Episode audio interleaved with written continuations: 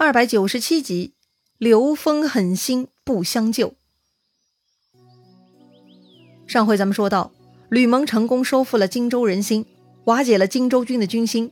最后呢，在东吴五路军的夹攻和荆州土人的煽动下，关公的荆州军就彻底涣散了。最终，关公跟关平、廖化以及最后收拢的残军五六百人逃去了麦城暂避。为了争取时间，等待蜀中大军的到来。关公派出廖化去上庸向刘封、孟达求救，只要他们肯出兵来帮忙，那么就能拖延抵抗的时日。只要撑上十天半个月的，等来了大军，那就有反败为胜的机会了。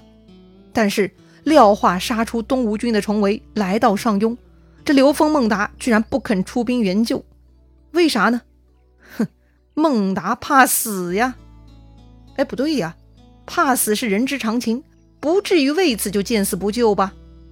嗯，这个嘛，就要从孟达这个人说起了。孟达什么来头呢？《三国演义》书上并没有太多交代，但是孟达的行为是有记载的。他是最早跟张松、法正一起背叛刘璋的人。为什么背叛刘璋？哼，他们看不惯刘璋。好了，就从这些仅有的记录，我们可以推测一下孟达。孟达应该是一个聪明人，一个勤于思考的聪明人，所以呢，他对时局有自己的判断和思考。他决定背叛刘璋的时候，并不是因为刘璋跟自己有仇，而是孟达要选择对自己最有利的道路而已。孟达不在乎什么礼义春秋，他非常现实。所以呢，孟达如今啊，也不过是再做了一次选择。如果他去救关羽，面对四十五万曹军以及众多东吴军，那就是飞蛾扑火，杯水车薪。既然如此，何必送死呢？所以呢，孟达决定保命，但是身边还有刘封啊。孟达呢，要把刘封也拉下水才行。孟达先是劝刘封说：“敌人太猛了，咱们过去就是送肉的，毫无意义，白死一回呀。”但刘封说：“不行啊，毕竟关公是我叔叔，我不能见死不救。”哦，这么说呀，那孟达就开始挑唆刘封了。孟达对刘封说：“你把人家当叔叔，人家可没把你当侄子呀。你贵为汉中王之子，怎么也该在成都中央辅佐大王。”为啥跟我一起守这个上庸边关呢？这个呀，都是拜关公所赐啊！啊，这是啥内幕啊？对，孟达呢现编了一段内幕。孟达说，刘备登上汉中王，册立王世子的时候，本来也是考虑过刘封的。说汉中王是问过孔明意见，但孔明说了，这是汉中王的家事，他不便参与，就让汉中王问关公、张飞。所以汉中王特地派使者去荆州问过关公的。关公说：“将军您是冥灵之子，是不可以立为世子的。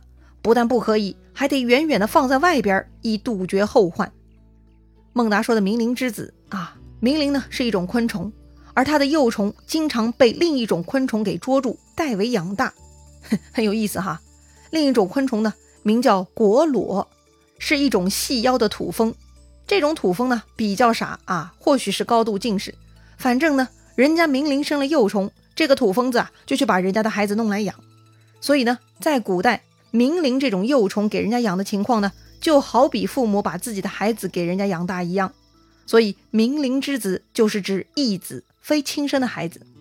孟达呢说的有鼻子有眼儿的，好像啊他自己亲耳听到关公这么说的一样，说关公给刘备出了这个主意，就是要打压义子。孟达还说：“哈，这事儿可不是我编的，人人都知道。将军，你居然还不知道吗？你居然还被蒙在鼓里呀！哎呀，你还以为你们有叔侄之意，你还在想为他冒险呢？哎呀，真是。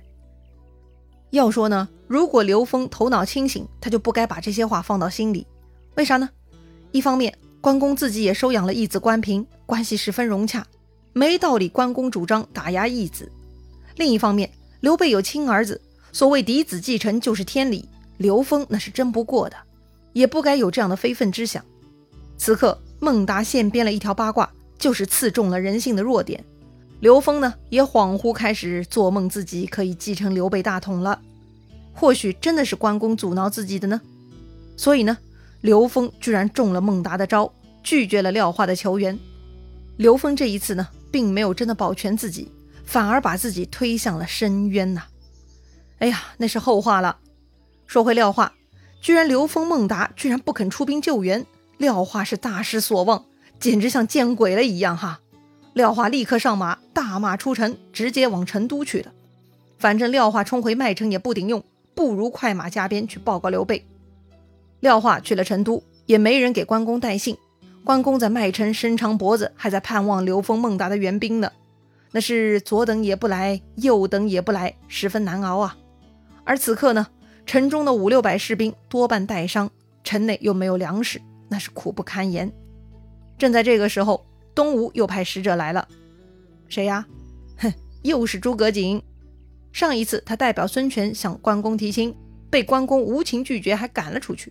这回呢？这回诸葛瑾啊，还是来劝关公的。此刻关公退守麦城，插翅难飞。早晚军粮会吃空，城池被攻破。但是呢，看在两家多年情分，吴侯又欣赏关公，所以诸葛瑾来劝关公归顺。一旦归顺吴侯，关公依旧镇守荆襄之地，还能保全家眷。哎，说起来呀，条件还是不错的哈。如果是魏延、孟达这类人，估计肯定答应了，先退走敌兵，拿下荆襄之地再说嘛。可是关公很耿直，他是不会随机应变，做出这种小人行为的。所以呢，关公是一脸严肃对诸葛瑾说了：“我乃谢良一介武夫，蒙我主以手足相待，怎可背义而投敌国呢？臣若破，有死而已。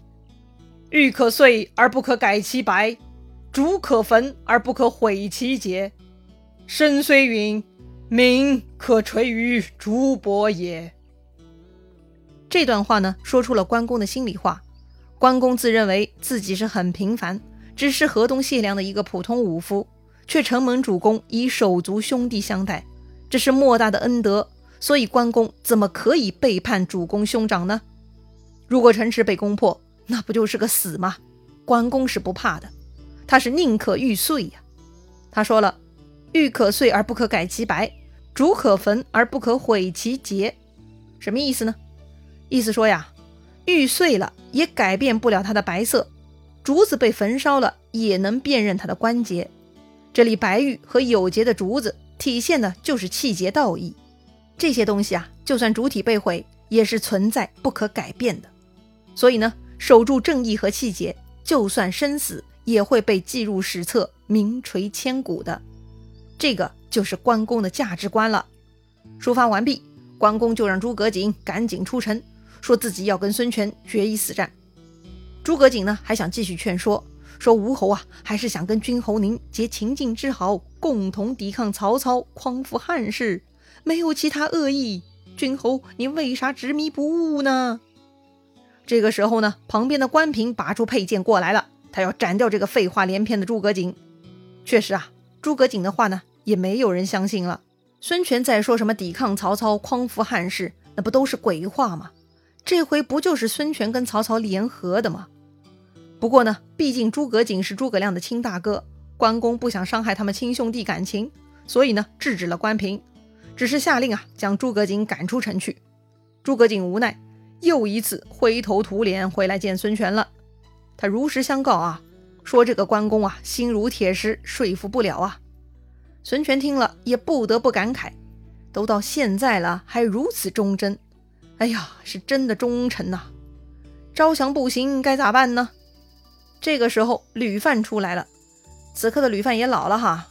这老头说呀：“不如占一卦瞧瞧。”对呀，有时候没头绪了，就可以占上一卦，找点思路啊。三国故事中的占卜往往又出奇的灵验，所以呢，孙权就同意了哈，说你赶紧的。于是吕范卜卦，得出了一个结论，说是关公会远奔。远奔嘛，就是说他会逃跑。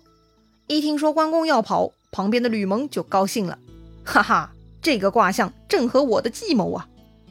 哦，这个吕蒙想出什么计谋了呢？吕蒙告诉孙权，如果关公要跑出麦城，那么他肯定走小路，因为他们人少，是不敢走大路的。走小路的话，东吴可派两拨人马在小路边伏击。第一波人马可以让朱然带领，在麦城北边二十里处埋伏。待关公的兵从他们面前跑过以后，他们在后面继续追杀即可。一旦遭遇追杀，关公的人自然不敢恋战，只能快速继续奔逃，想必会去领举。呃，灵举是个地名哈，属于南郡地界。吕蒙料定关公他们会奔到灵举，灵举那边的小路是更难走，所以呢，在那里让潘璋带领五百精兵伏击，关某人就一定可以擒获了。好，这个吕蒙居然算得这么准。其实吕蒙啊，也就是这段日子做了些功课，了解了附近的地形，才说出了这个计划。孙权一听非常高兴啊。不过吕蒙的安排呢，是在北方伏击，万一关羽向其他方向跑呢？哎，还是要谨慎一些嘛。所以孙权让吕范再算一卦，这个关羽啥时候会往啥方向跑？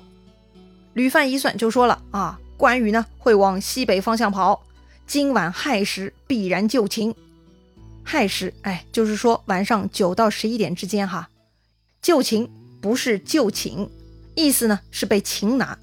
也就是说，吕范已经算好关公的落网时间了，是不是太夸张了？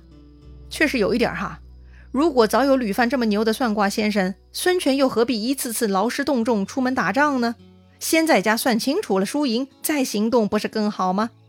当年吕范为孙家小妹向刘备提亲，也带着坏主意去的，怎么就没算好会赔了夫人又折兵呢？哼，所以呀，算卦其实就是个乐趣，真正的实力啊还在于吕蒙呢。要想让关公往西北跑，进入吕蒙安排的埋伏圈，自然不是靠算卦。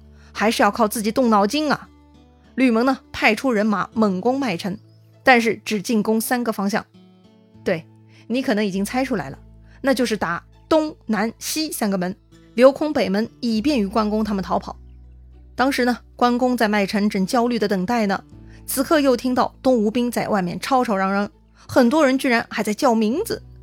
对呀，这个荆州土人动员自己人的工作还没结束呢，他们在外面叫着名字。什么李狗蛋儿啊！你娘让我叫你回家呢，别打了，赶紧出来吧！王三儿啊，你媳妇儿快生了，赶紧回家抱儿子吧，保命要紧啊！哎，就这样哈，居然呢又被他们喊走了不少人。这些人呢不敢开城门，就从城墙翻了出去，搞到最后五六百人又去掉了一半，最终呢就剩下三百人，粮草也都吃光了。山穷水尽啊！一个月前，关公还在绝对优势，拥有荆襄九郡，东边镇住东吴，北面打得曹军落花流水。可如今丢光了领地，居然落魄到只剩三百人，守在一座没有粮草的麦城中，弹尽粮绝。关公会怎么办呢？走吕蒙推测的路线吗？还是另有筹谋呢？要到紧张关头了，下一回咱们接着聊。